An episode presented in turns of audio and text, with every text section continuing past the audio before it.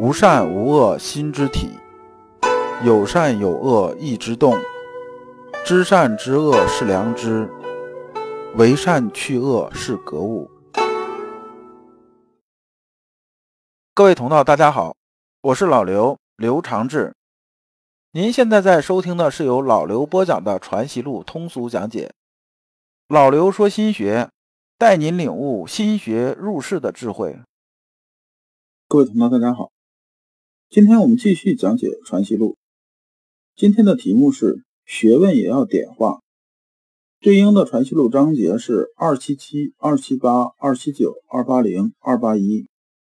二七七，先生曰：“学问也要点化，但不如自家解化者，自一了百当；不然，亦点化许多不得。”先生这句意思是说呢，我们做学问呐，这个学问就是指我们修心学这件事情呢，需不需要外边的人指导呢？他也需要，但是呢，指导啊，它不是根本的事情，它根本呢还是靠你自家去体悟。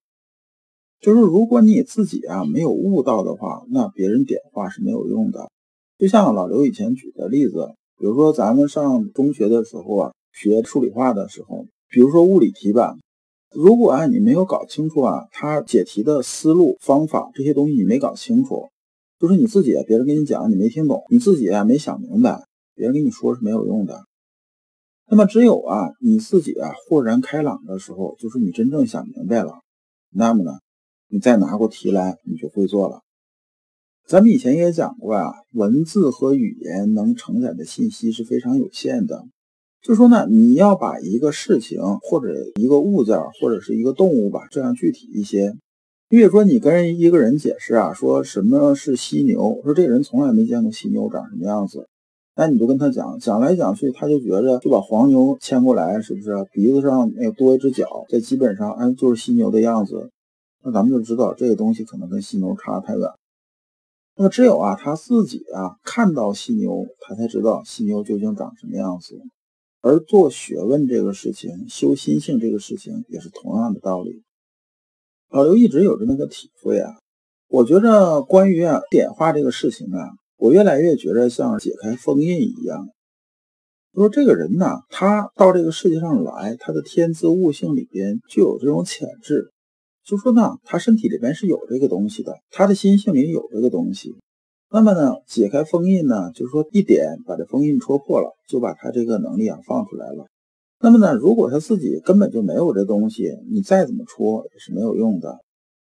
那先生核心讲的意思就这意思，就是说呢，你自己啊还得靠自己，你不能啊完全说靠别人来教你你就会了，别人点化点化你就明白了，别人带一带你就开悟了。不是这样子的，而点化这件事情呢，也是因材施教的，要具体，同时啊，也要讲究方式方法。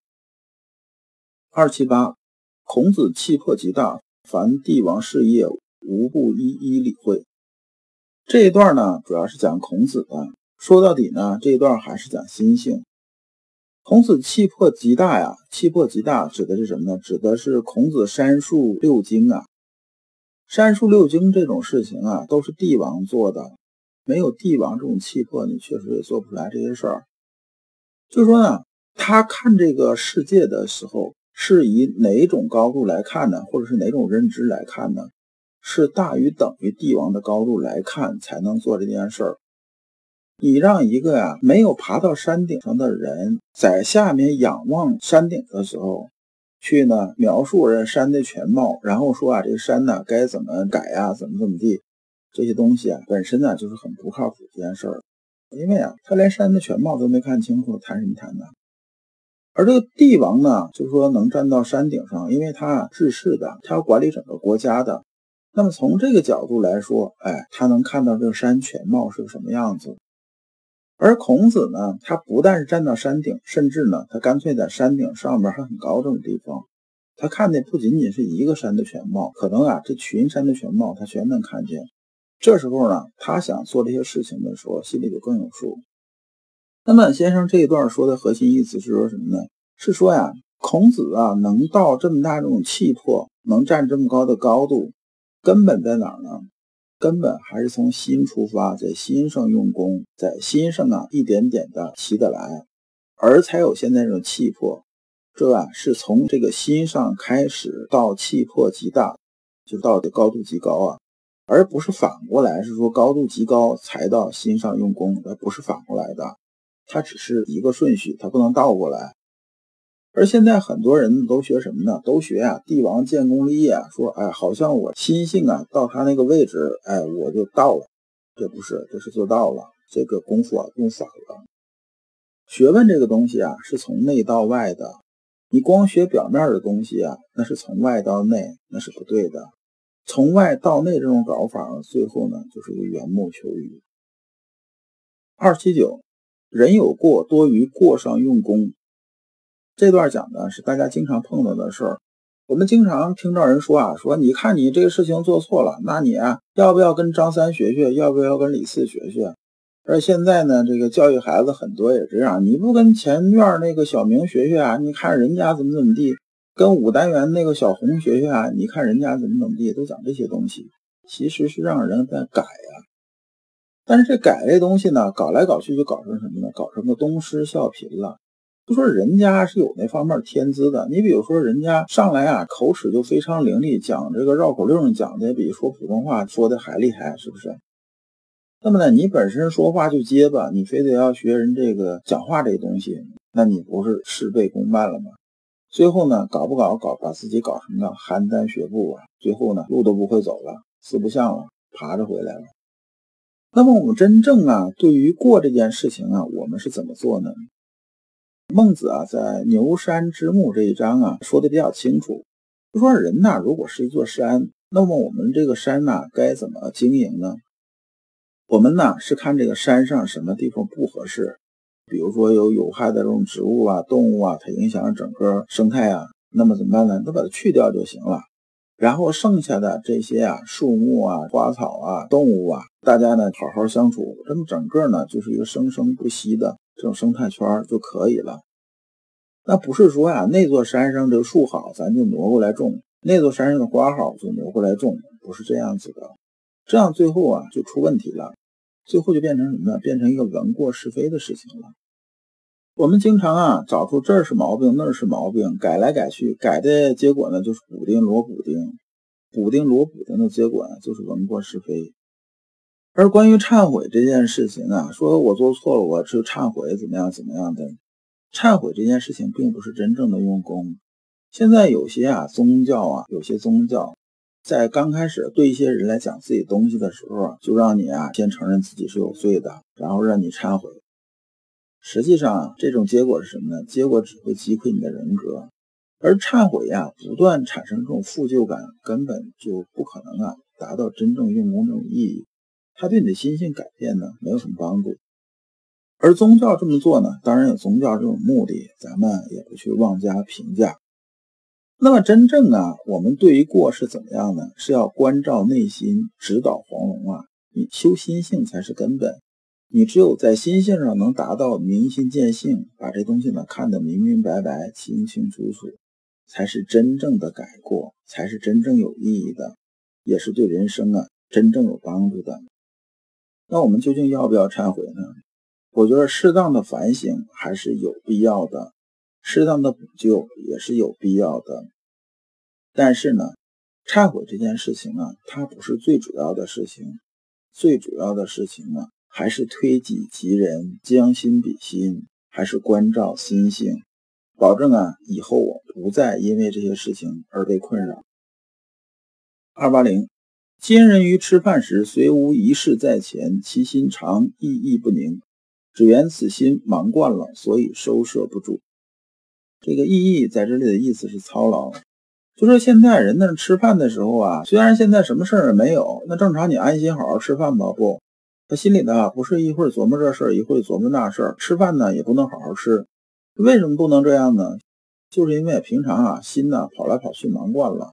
这个时候，你突然让他先放起来的时候啊，他放不起来，这有惯性的。对于我们一般人来讲啊，气血浮动如果是常态，那什么是气血浮动呢？咱们打个比方啊，比如说平常啊，安静的时候，或者是你正常走步啊，正常那个坐办公室的时候，你感觉不到气血不动。那么，比如说我们出去先跑个一千米，是不是？你有没有感觉到这个身体里边这种血流速很快，就是气血在这里边冲着，是不是这种感觉？这感觉，就是我们感觉到气血的意思。气血浮动呢，你比如说一点小事，你马上就开始生气了，开始情绪不稳定了，怎么样怎么样？这都是气血浮动中的表现。那么气血浮动这件事情啊，如果经常这样子的话，它就会拖动我们的心呐，就拖动我们的心。你比如说气血经常浮动的很那个很厉害，是不是？我们心想安静下来就很困难，心就会很躁。那么如果啊你气血在浮动的时候啊很低沉，连正常的这种状态都没有，比正常状态还低很多，这种状态往往就变成什么呢？它把你的心拖到下面去了，拖到你的心呢也没有活气儿了。抑郁症啊，基本就是这样子。关于修习心法这个事情啊，这很多人都说啊，说你看这个佛法，人家多厉害啊，说修心性如何如何如何。但是大家要清楚，我们十六字心法那是什么时候出来的？就是人心为为，道心为为，唯精为一，永直觉中。而大学里边呢，讲三纲八条目，关于内圣这一段，就是格致成正。格物致知，诚意正心，这都是啊修心性最基本的东西。儒学修心的心法啊，比佛教要早多少年呢？至少要早三千年。你看佛教是什么时候才进中原的？所以啊，大家呢不要妄自菲薄。二八幺，琴瑟简编，学者不可无，盖有业以居之，心就不放。这段呢，其实是讲的业余爱好的事儿。我们呢，除了正常做这些事情啊，人呢都应该培养一点啊业余爱好，比较好的业余爱好。这个琴瑟简编这些啊，就是琴棋书画啥这些东西呢，它只是一个指代，就是有一点爱好不是什么坏事儿。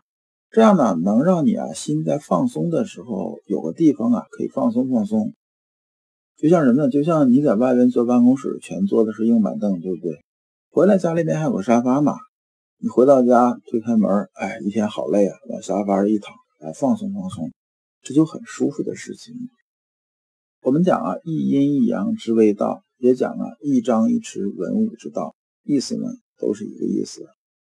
好的业余爱好是一种闲暇时光涵养此心的方式，本质上心呢还是需要时时给意的，就是放松的时候，我们心静在那儿就可以了。如果你不知道如何进入心学殿堂，如果你在为人处事时经常左右为难，如果你在入世践行时经常茫然无措，那么你可以加老刘的微信。